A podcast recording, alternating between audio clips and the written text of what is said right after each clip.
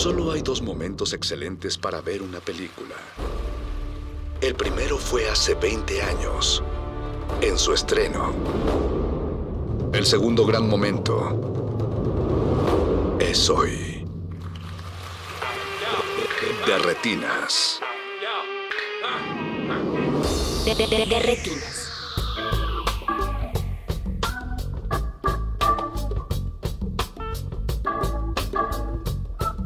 Bienvenidos a su cabina cinematográfica. Esto es de Retinas. Estamos en resistencia modulada. Esto es el 96.1 de FM.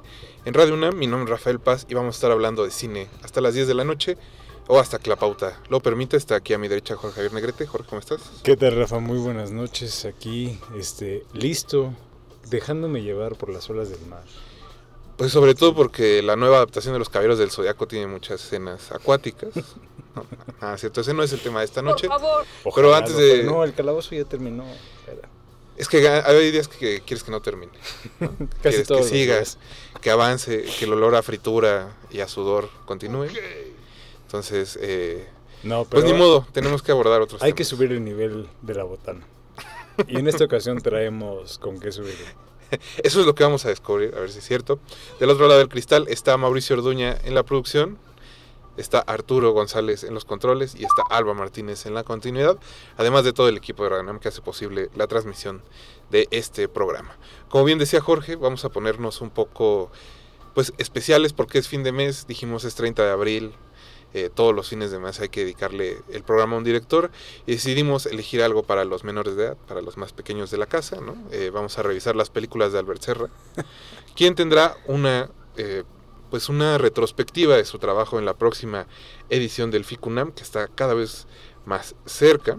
Es el del primero, ay, ya perdí aquí la fecha, disculpen, del primero de junio, me, parece que empieza el festival. Y aunque no se han eh, pues elegido las películas que estarán en este programa dedicado a Albert Serra, que es un cineasta catalán, conocido precisamente en nuestro, en nuestro país, gracias a que pues FICUNAM trajo sus primeras películas y después de ahí se expandieron hacia otros festivales. Recuerdo, Jorge, que tú intentaste llevarme alguna alguna vez y que me negué. Rotundamente. Pero bueno, Sí. todo el mundo cambia, ¿no? Todo, este, Sí, los gustos no avanzan, nada, se no transforman. Y sobre todo, pues como decíamos, si van a llevar a los más pequeños de la casa, es momento de que se inicien en el, en el culto a Albert Serra. Que los lleven al Museo Tamayo a ver el, el El performance. performance. Sí, bueno, va a transformar algunas eh, infancias. Definitivamente. Mauricio Orduña va a llevar a su hija, por cierto. O sea, le mandamos un saludo a Napau, la princesa de Xochimilco. y pues para hablar de las películas de Albert Serra, le pido una disculpa a nuestro invitado de esta noche porque esta introducción fue demasiado larga. Está aquí José Emilio González. José Emilio, buenas noches. Hola Rafa, Jorge, buenas noches, ¿cómo están? Muchas gracias por la invitación y buenas noches a quienes nos escuchan. Eso. Pues eh, José Emilio, antes de pasar al corte comercial, musical, pues cuéntanos un poco cómo te iniciaste en esto de Albert Serra. ¿Quién te llevó? ¿Quién fue el, quién fue el truán ¿Quién fue que el te bueno, metió pues, las películas? Un maestro mío eh, me recomendó la película de la muerte de Luis XIV. Yo soy gran admirador de Jean-Pierre Lot, entonces por eso la película me, me llamó la atención, la busqué. eh, y bueno, ahora sí que también me pusieron a, a estudiar para este programa porque había unas cuantas que no había visto todavía. De- hay que decir que no es este que es un director difícil de conseguir las películas, sobre todo las primeras, si no las cachaste en una sala de cine, ¿no? No están tan disponibles, no están en realidad en plataformas, creo que ninguna. No.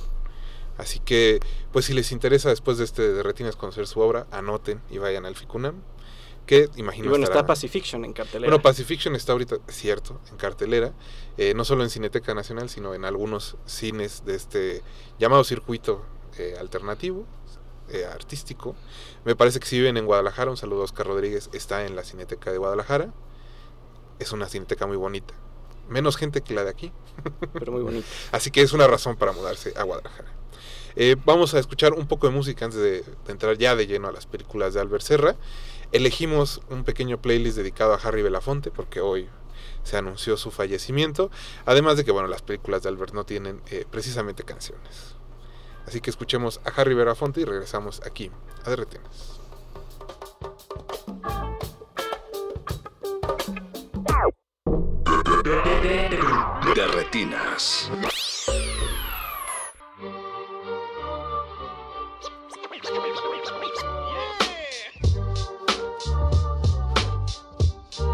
No es improbable que de aquí a 100 años se reconozca que yo soy más importante que Scorsese, Coppola y Spielberg para la historia del cine.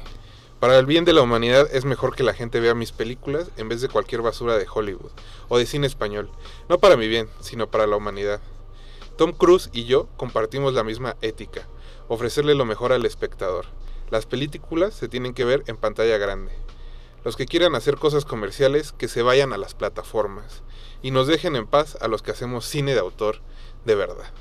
Esas son solo algunas de las fuertes declaraciones que ha hecho Albert Serra, el cineasta catalán, que será homenajeado por Ficunam en su próxima edición y que es tema del programa de esta noche. Antes de, humilde. Es un tipo humilde, es quizá la palabra más certera. es, muy curioso porque creo que esta personalidad exuberante de, decía Eric Ortiz de Showman contrasta un poco con lo que con la manera en que se mueven sus películas, ¿no? Quizá quizá por eso es así. Tú eres el psicólogo, Jorge. No, bueno, pero yo no me la paso psicoanalizando al Bueno, y no solo es el psicólogo, sino que he sabido que Jorge Negrete va a las fiestas privadas de Albert Serra en el ah, Festival de a Cannes. los bacanales. ¿Viste Libertad? Por ahí tengo un cameo. Sí. sí. ¿Qué tal la alfombra de Adivina quién soy. ¿Qué tal? No, ese, ese, esas hoja, esa hojarasca estaba muy seca. eh, Sí, ahora sí que sí raspaba. Sí deja mal la piel. Sí deja mal la piel. Pero bueno, regresemos a lo meramente cinematográfico. Bueno. Albert Serra nació en 1975 en Bañolas, Girona. Además, estudió filología hispánica y teoría de la literatura en la Universidad de Barcelona. Y después de eso fue que se puso a estudiar, bueno, a hacer cine más bien. Sus primeros cortometrajes son de principios de los 2000. En específico, su primer largometraje se llama Crespia.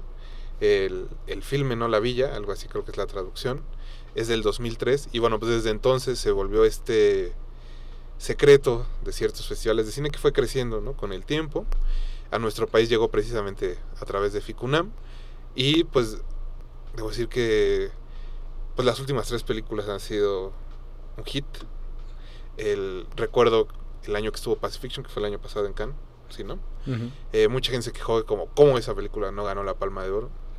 Entonces, eh, pues creo que es un hombre que ya está ahí, ¿no? Arriba en al menos en los festivales más eh, arriesgados, es un hombre bien apreciado, que sus películas son consideradas pues eso, eh, riesgos y descubrimientos cinematográficos. Ya le preguntamos a José Emilio cómo es que se metió a esto del albertcerrismo, Jorge. Pero ¿cómo te iniciaste tú? Fíjate que creo que eh, lo comentábamos en algún momento como en preparación al programa, que nos tocó como experimentar una, una etapa como interesante dentro de la evolución como de esto que llaman cine de arte. De la cinefilia. Ajá, como una, una, especie como de este de coyuntura ahí este muy clara a inicios de los 2000 cuando justo eh, figuras como Apichapong Cool, Lisandro Alonso, el mismo Albert Serra, eh, ganaron como auge a través como de estos festivales internacionales. Uh -huh. Esta hay un hay un crítico brasileño que se llama Bruno Andrade que habla como de una especie de conclave que este que decide justo como qué tipo de cineastas son los que ahora van a ser ungidos y de alguna u otra forma como validados para formar parte como de un nuevo canon, ¿no? Y obviamente recuerdo mucho que había durante esta época una especie como de discusión respecto a es que esta gente no, no nos está vendiendo humo, no el hay anticine. nada, eh, el anticine, justamente, o sea, y todos los chistes que se derivaron de allá del slow cinema y que, vaya, incluso hoy en día esa ese mote ya es como un signo de desprestigio. Incluso ya se, se, llega a ver como algo cansino y perezoso cuando ves un cineasta que usa tomas largas, un cineasta que a lo mejor en un momento prescinde como de elementos de trama y todo. Ya es algo que se ve mal. O sea, como es a esas es un alturas. cliché. Es, es, se convierte en un cliché. Pero en ese momento era aparentemente como algo muy, muy rupturista, muy nuevo. Y bueno, evidentemente Albert Serra más que con las películas, bueno, las películas también eran statements y declaraciones como muy, muy claras en ese sentido, uh -huh. como de este, elongar la duración, trabajar mucho sobre quizá algo que Bel, alguien como Belatar ya este, había prefigurado unos años antes y expandir como sobre eso, sobre el tedio, sobre este, el tiempo, la imagen, bla, bla, bla, conceptos que ya después hicieron carreras este, universitarias completas. No, y si lo piensas como en este meme de las tortugas ninja, ¿no? Está Belatar, que es el maestro Splinter, y todos sus alumnos a un lado, y 20 años después, como decimos, este, este estilo de cine se ha consolidado de manera, pues ya bastante clara, creo. Entonces, bueno, Splinter ha quedado ya, ¿no? Viejito y consumido un poco por la misma historia del cine. y es curioso porque a mí eh, sobre todo las primeras películas de Serra me recuerdan más al cine de Jean-Marie Stroff, por ejemplo. Mm. Y esta presencia de lo literario, como comentaba Rafa, tiene formación en letras, y que su primera gran película como conocida es Honor de Caballería, que es nada más y nada menos que una adaptación de El Quijote, ¿no? Yo debo decir que mi primer contacto con Albert Serra fue gracias a que íbamos a un puesto a, conseguir películas. ¿El de Bolívar? No, no, no, en La Lagunilla. Antes de que ah. La Lagunilla fuera este como antro bar, este, botanero, todo lo que es hoy día. Y recuerdo muy bien que, no recuerdo cómo se llama el señor del puesto, pero le decimos el güero con cariño. Mm, el que te dijo, te tengo Jorge, una historia, una película minimalista sobre los tres reyes magos. Y yo para mis centros dije, híjole, no, no, no te pases, ¿no? Dije algunas palabras más altisonantes, pero creo que esa fue mi primera reacción. y tardé muchos años en ver esa película en realidad. y debo decir que fue la que no pude volver a ver ahora para repasarla. espero que ustedes la tengan más fresca que yo. Pero bueno, ya que dio pie eh, José Emilio a hablar como de la película que más se conoce, su primera película que es Honor de Caballería, es una película del 2006, imagino que va a estar incluida en la retrospectiva. Es una adaptación muy, muy libre del Quijote. Eh, tan libre que yo creo que si alguien no sabe a qué entra, sería difícil que... Que pudiera dijera que es el Quijote. Que, ajá, que diga esto es el Quijote. Y que creo que prefigura bastante bien, digo, no he visto su ópera prima, la de Crespia, pero esta película de Honor Caballería prefigura bastante bien qué viene, ¿no? Después para Albert Serra. Eh, recordaba justo, lo repasé en la mañana el texto que escribiste de Pacifiction, y hablabas ahí de cómo él ha ido trabajando, ¿no? Como este obrero de la imagen que ha ido eh, pues destilando lo que quiere que aparezca en pantalla poco a poco y que eso se ha, hecho digamos con trabajo detrás y delante de la cámara, porque hay unas películas donde él aparece. Y pues eso, esta película ya lo tiene casi todo, ¿no? Este acercamiento como muy natural a los personajes, cierta no, no quiero que suene mal, pero cierta banalización de, la mística o de lo mítico. Y este, lo que también decía José Emilio, ¿no? El, el gusto por lo literario. Sí, y la presencia de lo mítico creo que es clave porque en honor de caballería pues está el Quijote. La que sigue, como comentabas, que es el canto de los pájaros, toma toda esta travesía de los Reyes Magos en su peregrinación para llevarle regalos a, Jesús. Y después toda la fijación que tiene con el siglo XVIII y la figura de eh, Luis XIV, Casanova, etcétera, que en ese sentido Pacifiction es muy importante el hecho de que es la primera película que sitúa entre comillas en la actualidad, en la modernidad, en la modernidad, sí, o sea que no se remonta a una época pasada, no obstante también si hay cierta distancia en términos geográficos. Sí, porque está filmada en las Polinesias. Pero es, un paso lógico. Digo, no, no, no me quiero adelantar. Pero justo ves Pacifiction y dices, claro, sí, esto es lo que, lo que seguía, ¿no? Hemos hablado de otros directores que a veces eh, sientes que su filmografía está a punto de dar un paso a otra cosa. Y Pacifiction es precisamente, ¿no? Ese paso. De, de honor de caballería, Jorge, pues tú fuiste el que la vio primero de nosotros dos. Eh, pues eso, ¿qué, quieres decir sobre la película? o sea, es que creo que en, en cuestión como de hablar de una adaptación, creo que incluso ya sería como, no sé si impreciso, pero... Vaya, es que creo que de alguna u otra forma hay más bien como, o sea, parece que Serra trabaja como cierta, como sobre cierto impresionismo, pero muy, muy seco, muy... eh, de alguna u otra forma... Que no es ostentoso. es- no, que no es para nada ostentoso, que no pretende en lo más mínimo ser como fiel, sino que creo que de alguna u otra forma trata como de, como decías, de desmitificar Y al mismo tiempo como de sacralizar mucho, como ciertos, ciertas figuras o ciertos como hitos de la historia. Eh, tiene mucho sentido que haya empezado con algo como una piedra angular de la literatura, como de alguna u otra forma este, desmoronarla, desbaratarla, hasta sus elementos como más, más austeros o más rudimentarios. Y de alguna u otra forma eso tiene como cierta ambivalencia, ¿no? Porque por un lado ves eh, que, qué fácil es como de algún, o que, que aparentemente fácil es como de alguna u otra forma eh, desprover a una obra tan importante como la historia de la, de la literatura, como lo es el Quijote, este, y llevarla a este punto como casi casi como de abstracción. Y por otro lado decir, de esta pobreza de la literatura es donde nace un concepto cinematográfico como distinto. Entonces, creo que en esa, en esa conversión hay como algo que creo que hizo que mucha gente eh, de avanzada, de este que le, que le interesaba, digamos, como en ese momento otra concepción del cine, hiciera que voltearan a ver con Como mayor atención radical, al ¿no? Sí, como más radical.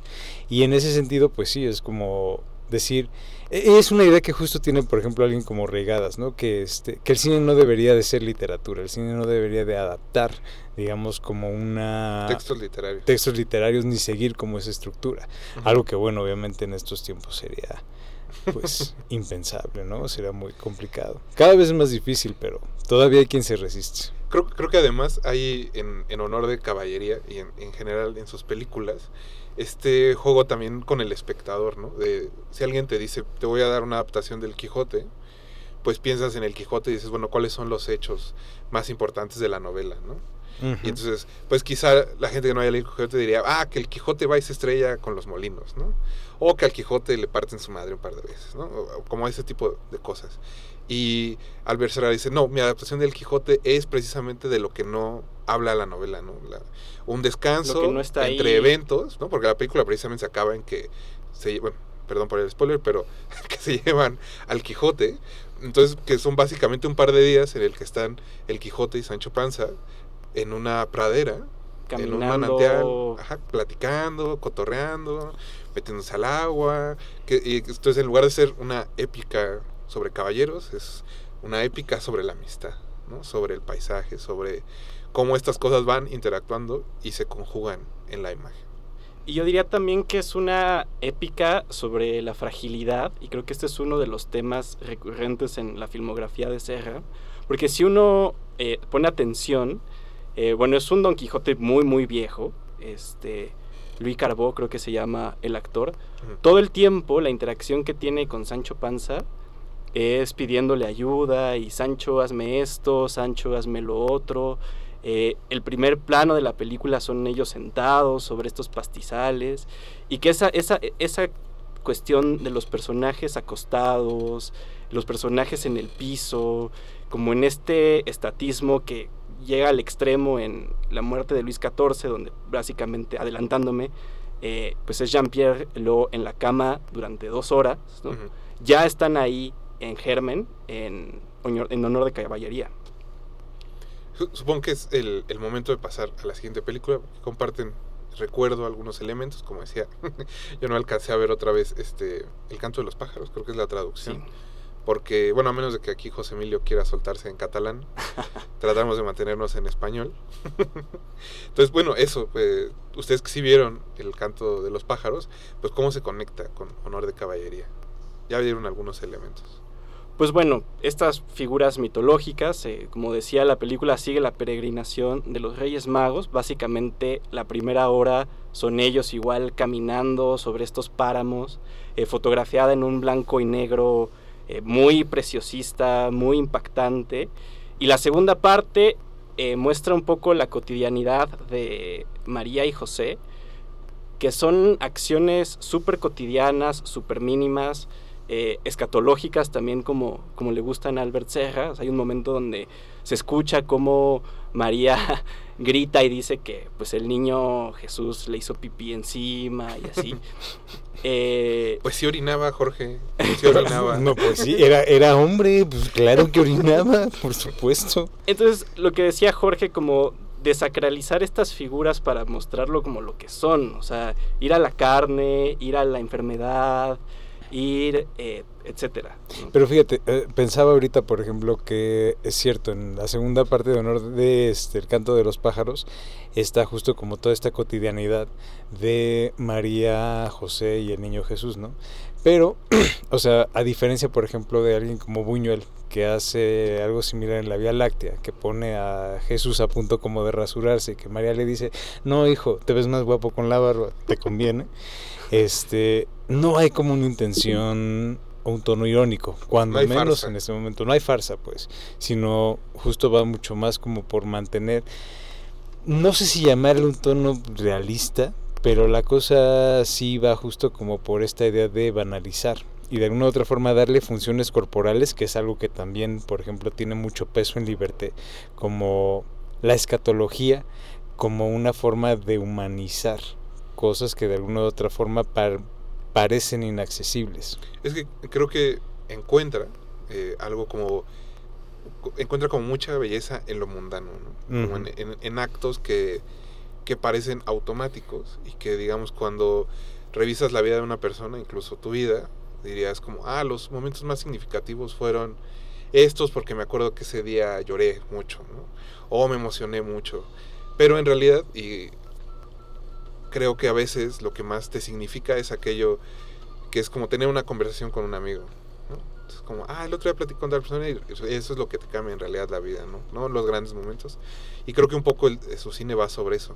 Eh, hay un documental después que se llama El Señor ha obrado en mí maravillas, más, más o menos creo que sea la traducción, y que es sobre él y su crew regresando a la...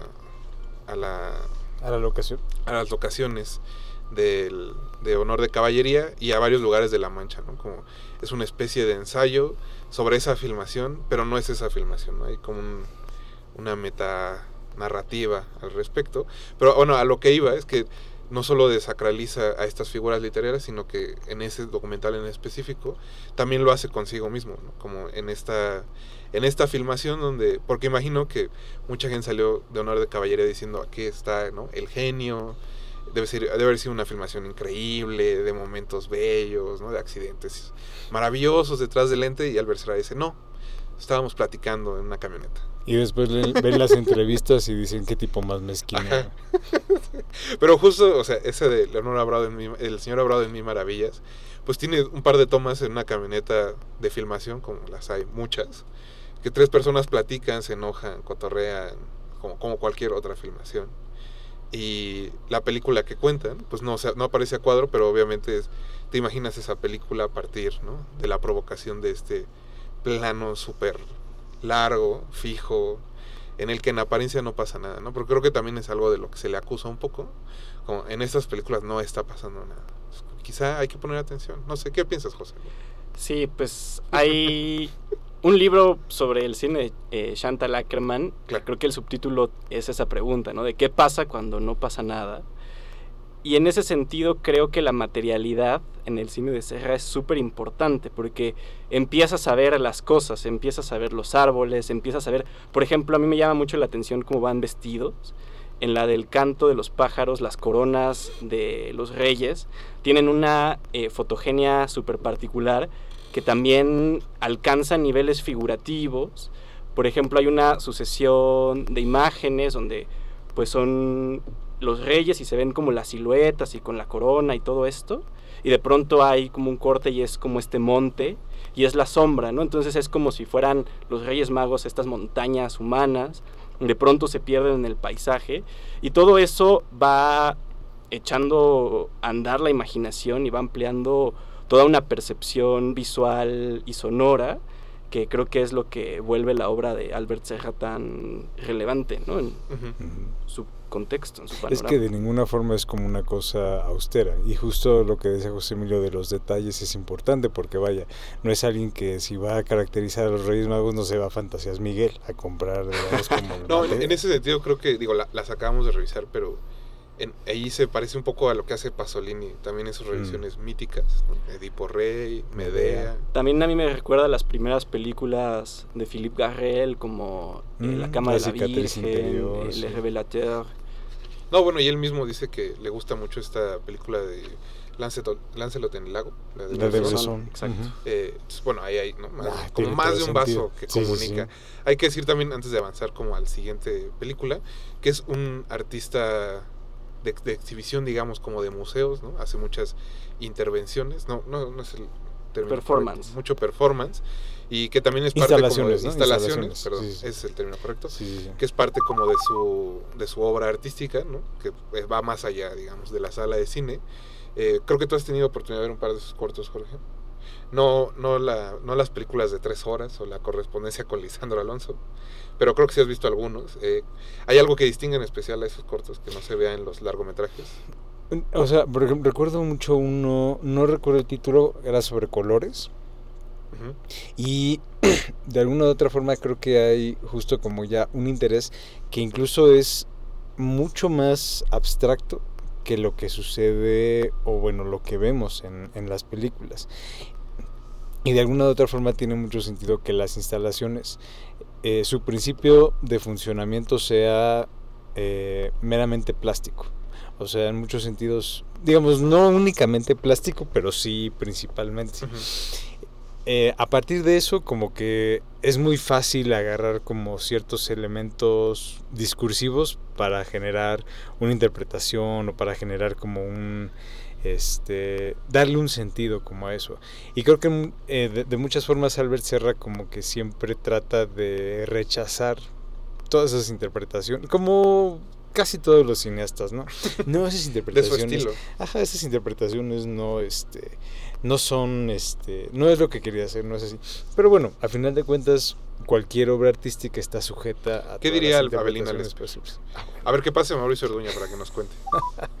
A ver, el chico de la Esmeralda, por favor. Stay positive. Stay positive. No, pero bueno, sí hay un poco de eso, ¿no? Digo, decíamos ahorita que, al que el que tenga curiosidad de cómo son las instalaciones puede ir ahorita Al. Tamayo. Eh, ya no está sucediendo el performance en vivo como pasó hace algunas semanas, pero bueno, el registro de ese performance se puede ver Eh, ahí pues, y experimentar, ¿no? Como de qué se trata un poco la, la obra más plástica, diría yo, de Albert Serra. Eh, me, me da mucha curiosidad que tiene una instalación de, de 100 horas, que es de gente leyendo sobre la construcción de Europa Wow. desde Europa en el siglo XVIII, como decía José Emilio. Y pues no sé, eso va a estar en el MUAC. es una pregunta, es una buena pregunta, diría yo. Pues eh, todo lo que dure, a lo mejor este, unas... Todo Ficunam, Todo Ficunam. que habrá algún loquillo que sí lo quiera, ¿no? Saludos Bueno, a pero es casi como lo mismo que ir a Ficunam y elegir ver la última película de Lab Díaz, Oh, ¿no? oh, se, va, se va a enojar la programación, José Emilio. con cuidado, con cuidado. No, no es cierto. Este, antes, antes de ir al corte, nada más quisiera añadir otra película que creo que esa sí la vimos todos, que es La historia de mi muerte. Esa tengo la duda de si ganó en Ficunam. Esa película ganó el Leopardo de Oro Ah, en, en Locarno, Locarno. en 2013. Sí, y creo que en Ficunam no estuvo en competencia. No, ah, estuvo fuera de recuerdo. competencia. Estuvo en una sección, pero no. Entonces la estoy confundiendo con una película de Luis Patiño. Pero bueno, no pasa nada. Este, la historia de mi muerte es como ya adelantado un poco José Emilio. El encuentro entre Casanova, esta figura ¿no? como, pues eso, mítica. No quiero estar repitiendo la palabra, pero este, pues como Emblemática, emblemático. icónica. Ajá, sí. Pero iba más como, como conquistador de, de clase alta, ¿no? Como que se manejaba en esos niveles, digamos, en la corte del rey. Y se encuentra con Drácula, y básicamente es como, pues ese encuentro con Drácula destruye, ¿no? A Casanova. Hay, hay una secuencia muy chistosa en que Casanova está un poco estreñido, ya que hablábamos de fluidos y de, Escatología. de, de escatología mundana. Y pues eso. Eh, José Emilio, ¿qué, ¿qué destacarías de esta película? Bueno, para mí es una película bisagra dentro de la obra de Albert Serra. En Honor de Caballería y El canto de los pájaros, toda la duración de esas dos películas ocu- ocurren en exteriores. O sea, no Sí. hay ninguna eh, escena en interior. De hecho, la casa donde viven José y María es como siempre se ve por fuera. Y acá hay como este repliegue al interior. Y que también se pueblan de personajes los planos de Albert Serra. En honor de caballería son prácticamente Don Quijote y Sancho Panza. En el canto de los pájaros son los tres reyes, y, eh, José, María, Jesús y este ángel. Y aquí ya es toda pues una bacanal, por decirlo de algún modo. Y, y creo que también lo que decíamos hace rato, ¿no? El- la idea y que se va a expandir mucho más en, en libertad. Es esta idea de, que te- de qué, qué pensamos cuando dicen una orgía, ¿no? Como una orgía en la Francia libertina. Como el exceso, las, las imágenes que se vienen a la mente y que al verse de repente dice, no, pues nada más es como, como gente abrazándose. y, y que- y que creo que es ahí de nuevo otra vez el juego. O, o no, o no, Jorge, no sé. Sí, o sea, a final de cuentas, eh, fíjate, esta, esta película no tuve oportunidad como de, este, Echarle otra vez el ojo. de revisarla. Recuerdo que la fui a ver eh, en su ¿Escribiste? función en Ficunam. Escribí quizá en su momento, la verdad ya no recuerdo qué escribí en su momento de la película. Es que ya fueron Eh, 10 años. ¿Mm? Ya son 10 años. Ya son 10 años. Entonces, obviamente sí... lo- de justo de lo que recuerdo mucho y que rescato la idea de José Emilio es como eh, que funciona mucho como esta especie de bisagra que empieza ya a orientarse más como a una a una especie como de interés por por cierta parte como muy decadente de lo más opulento como una parte decadente de este de toda esta época digamos como de opulencia excesiva grotesca incluso este obscena que de alguna u otra forma tiene como mucho eco con digo, y creo que de ahí surge un poco como la la conexión que mucha gente hace con la crítica al poder este que se puede más o menos como alcanzar a, a detectar en Pacifiction y digo Albert Serra nunca ha sido un cineasta como particularmente político o uno que le interese como hacer una declaración política en sus películas pero Algo se asoma. Em, es muy difícil como no hacer esas conexiones o no, no, no hacer o no establecer como esos, esos puentes, sobre todo cuando el interés por, eh, en este caso, la decadencia de figuras tan cercanas al poder y que de una, u otra forma esa cercanía al poder les, les garantiza o les da acceso a una libertad como tan, eh, tan grande y tan este, irrestricta de alguna u otra forma como que también los, los condena, ¿no? Entonces, eh, esa idea como tan fuerte y tan poderosa que está concentrada en la película, de alguna u otra forma da pie a esta etapa que ahorita está este, como, como experimentando y que estamos viendo. Muy, con esas bonitas palabras creo que es momento de irnos a un corte musical. Recuerden que nos pueden contactar en Twitter en arroba Rmodulada y en Facebook como Resistencia Modulada. Si han visto una película de Albert Serra, cuéntenos cuál fue su experiencia. Y si no, pues también, eh, ahora sí que empujen para Sí. que Ficunam ya revele. Si no has visto son. ninguna, Pablo, Pablo Extinto, ponte a Ah, hacer bueno, la tarea. un saludo a Pablo Extinto. eh, que anote ahí las fechas del Ficunam y Anótele por regresamos. Vamos a seguir escuchando a Harry Belafonte. Primero, se me olvidó decir, escuchamos Cucurru Paloma y ahora será Man Smart y Woman Smarter de Harry Belafonte y regresamos.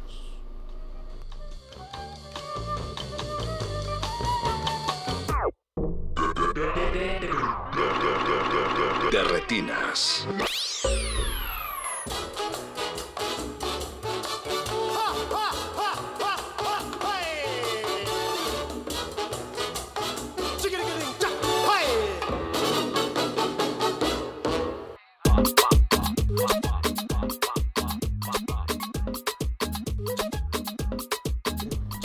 Estamos de regreso en De Retinas. Muchas gracias a los que nos están escuchando. Estamos en el 96.1 de FM, hablando de Albert Serra y de la próxima eh, retrospectiva que tendrá su filmografía en Ficunam. La película que hizo después de Historia de mi muerte, que es una película del 2013, es La muerte de Luis XIV. Eh, pues obviamente hay una carga histórica al abordar eh, una figura tan conocida como Luis XIV. Además de que, bueno, el que le hayan apodado el Rey Sol es bastante significativo. Aquí, como ya también decía José Emilio, pues se nos invita a verlo en su en los últimos días de su vida, en que el rey y toda la corte están preocupados por si va a fallecer. Está interpretado de manera increíble por Jean-Paul Lut y esa también es toda una carga, ¿no? El hecho de que sea él, este actor, pues icónico de la Nouvelle Vague y que lo ponga a hacer básicamente pues de un cuerpo que se está pudriendo. Eh, cual.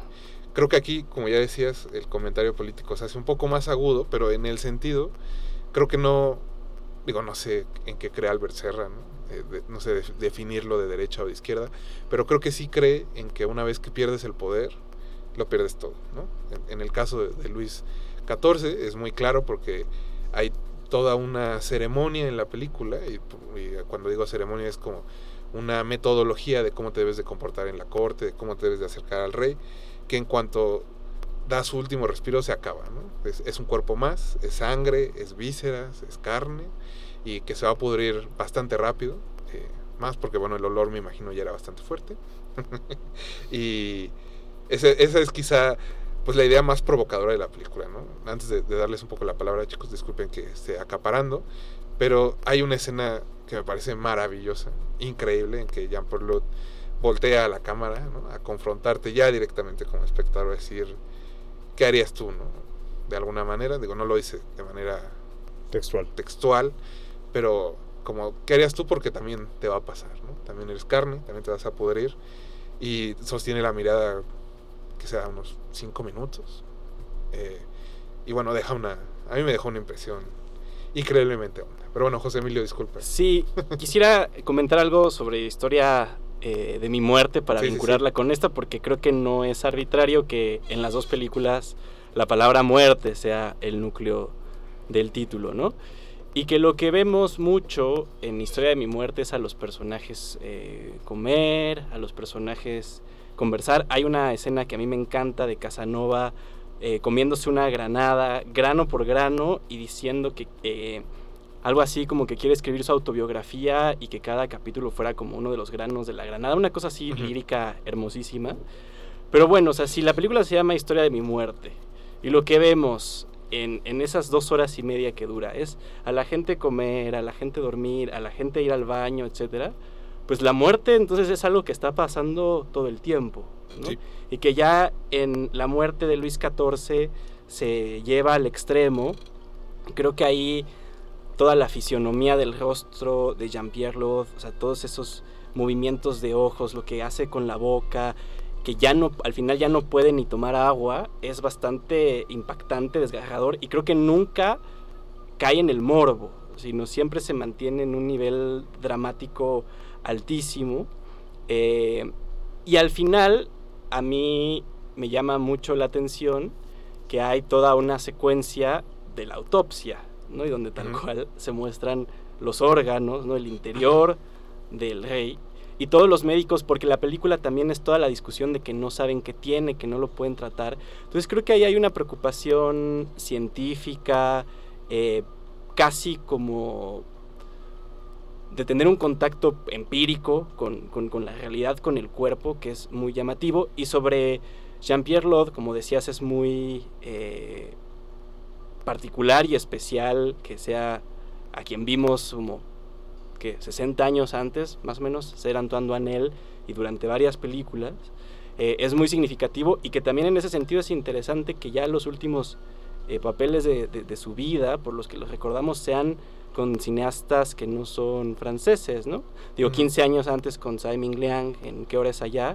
Y al año siguiente de esta película, y que qué bueno que hubo una película posterior para no irse con esa imagen tan decadente, la de El León duerme esta noche, de Nobuhiro Suwa, que también pasó en un Ficunam. Muchas gracias, Ficunam. No, pero hay este, este interés como por las entrañas, ¿no? Recuerdo, bueno, a mí, a mí me recuerda un poco el corto de Brackish, este, el arte de ver por los, otros, por los Sí. propios ojos, que es enfrentarte con, con qué eres, ¿no? Como que es carne. Y, y, y creo que mucha gente tiene como la idea de la autopsia, pero no el hecho de la autopsia, ¿no? O sea, ya presenciarlo es un fenómeno muy distinto a imaginarlo. ¿O, qué piensas, Jorge? Pues, o sea, Me puse muy, muy allá, perdón. no, no, te fuiste, pero creo que te fuiste. Es la o sea, temporada, disculpen ustedes. te fuiste bien. Es son las Pascuas. Digo, re- realmente no tengo mucho que abonar porque ya, o sea, los, los comentarios creo que fueron como muy, muy puntuales y extraen, o sea, curiosamente como lo, lo que es la película y este todas las ideas que están este ahí expuestas la iconicidad este del hecho de que sea Leo este la parte obviamente como tan corporal eh, quizá en todo caso em, yo pensaría que simplemente como un apunte, ¿no? O sea, comparando esta película, por ejemplo, con las que hace Rossellini de este, la toma de poder de Luis XIV, ¿no? O sea, que en muchos sentidos eh, Rossellini está como en las antípodas de Serra. Eh, digo, está de más decir que Rossellini es un cineasta de otra liga completamente distinta, ¿no? Y que este, sería muy injusto para, para ambos como hacer una, una comparación porque no estamos hablando de cineastas que estén al mismo nivel en lo absoluto, pero sí creo que... Más bien como en el mismo campo semántico, Que luego lo de nivel es un poco como... Bueno, mm, hablemos si quieres justo como de, de campos semánticos, no están para nada en el mismo, pero sí existe una cosa como muy vital dentro de esta película en particular que justo es como darle ese ánimo o darle esta parte como tan tan vivaz a través de la de la imagen a la muerte que no sé si es llevarla al extremo porque la muerte simplemente es, o sea, no creo que sea algo que se pueda como expandir o no sea algo que se pueda como Es un momento muy definitorio. Sí, o sea, y, y creo que simplemente pasa y, y ya. Al final creo que estamos hablando just- más bien como de un periodo de este de, de agonía y que justo tiene que ver mucho con esa idea con la que abrías al momento de hablar de la película, que es un hombre que literalmente se convierte como este en nada y que al final todas estas figuras biográficas que este, vemos, recortamos de monografías, pegamos en cuadernos de historia y que de alguna u otra forma mucha gente como que admire, tiene retratos en su sala y en este, instituciones este, poderosas, etcétera, eh, son eso, simplemente. Una cosa, un saco de huesos y de carne que en algún momento simplemente deja de ser. Que un poco es, es también el juego de Liberté, ¿no? Hay...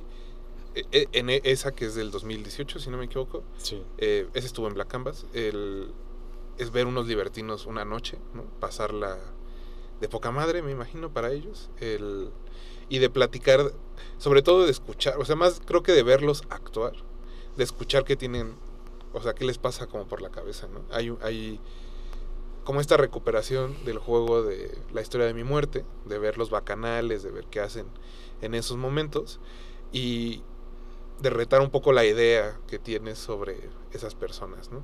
El, decíamos un poco en el corte que pasan cosas más crudas en la imaginación que a, a- frente de, de la cámara y eso hace la película hasta cierto punto muy divertida, aunque yo el día que la vi había eh, había sala llena en el momento en el que empezó y, y acabamos que siete personas en, en esa sala.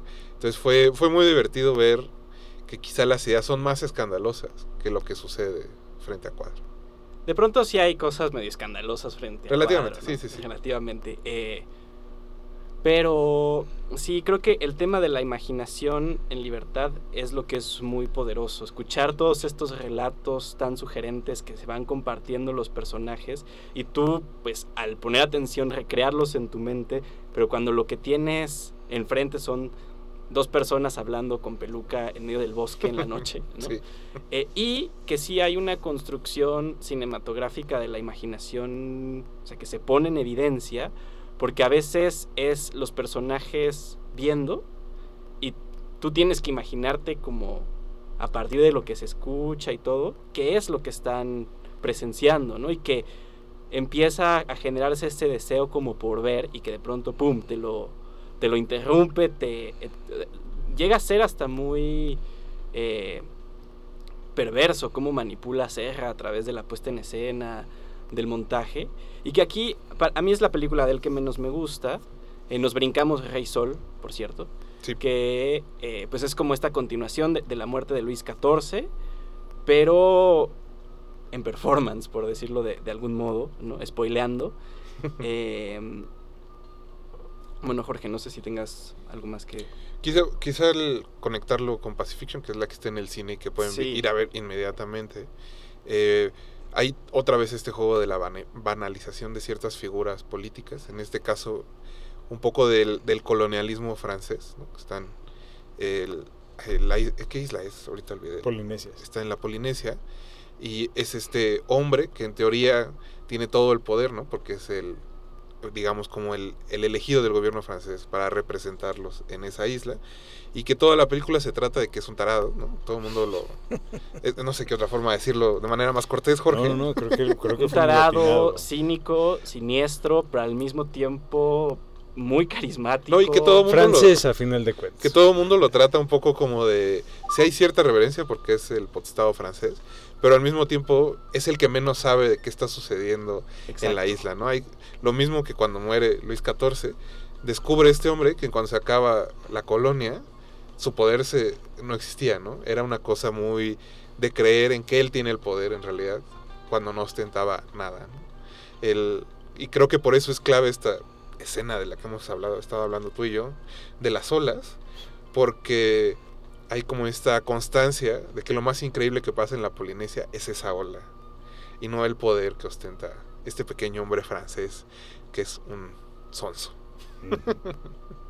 Bueno, y bueno, José Emilio, tú la traes más fresca, me parece que fuiste ayer a verla. Sí, el, el domingo eh, la, la fui a ver, no la había visto, no la pude ver ni en Morelia, ni en la muestra, sino hasta ahora.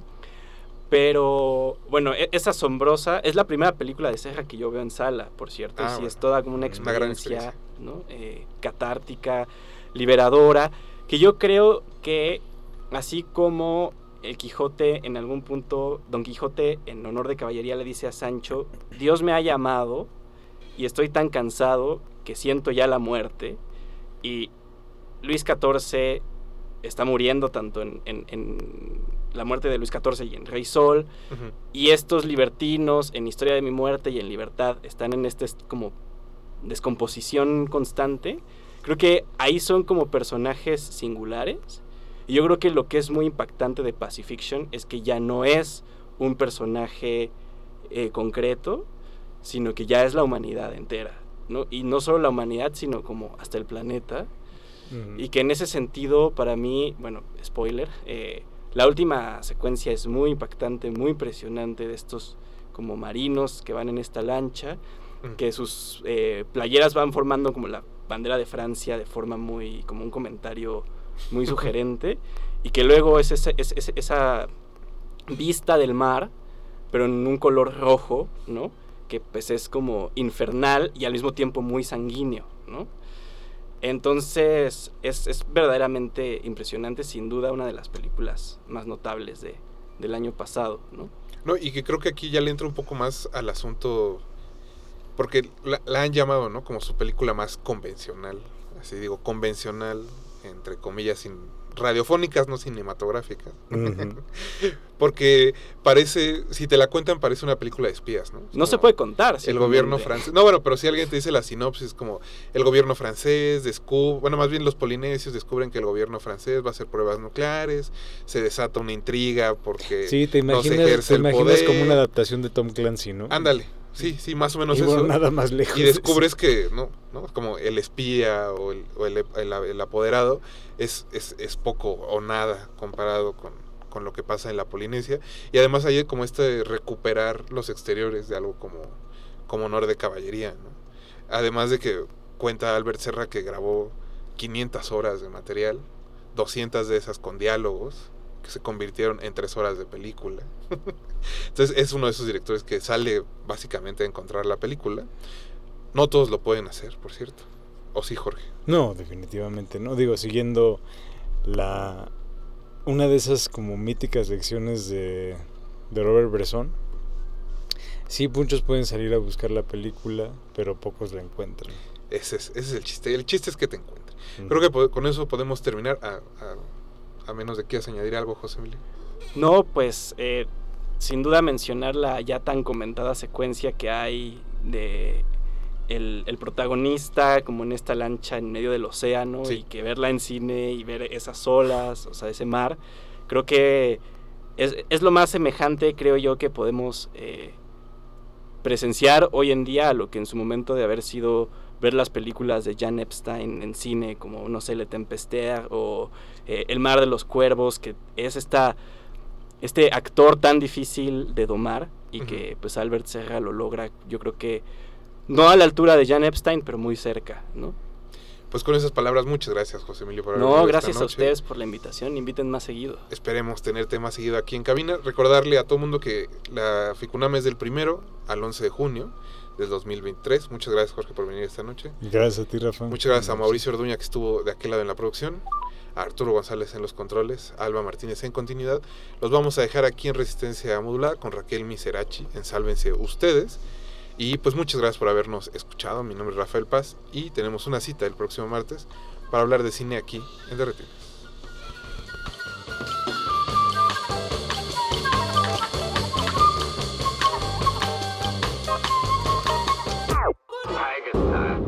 Antes de continuar tu camino, recuerda, no hay películas sin defectos. Si los buscas, te convertirás en crítico de cine. De retinas.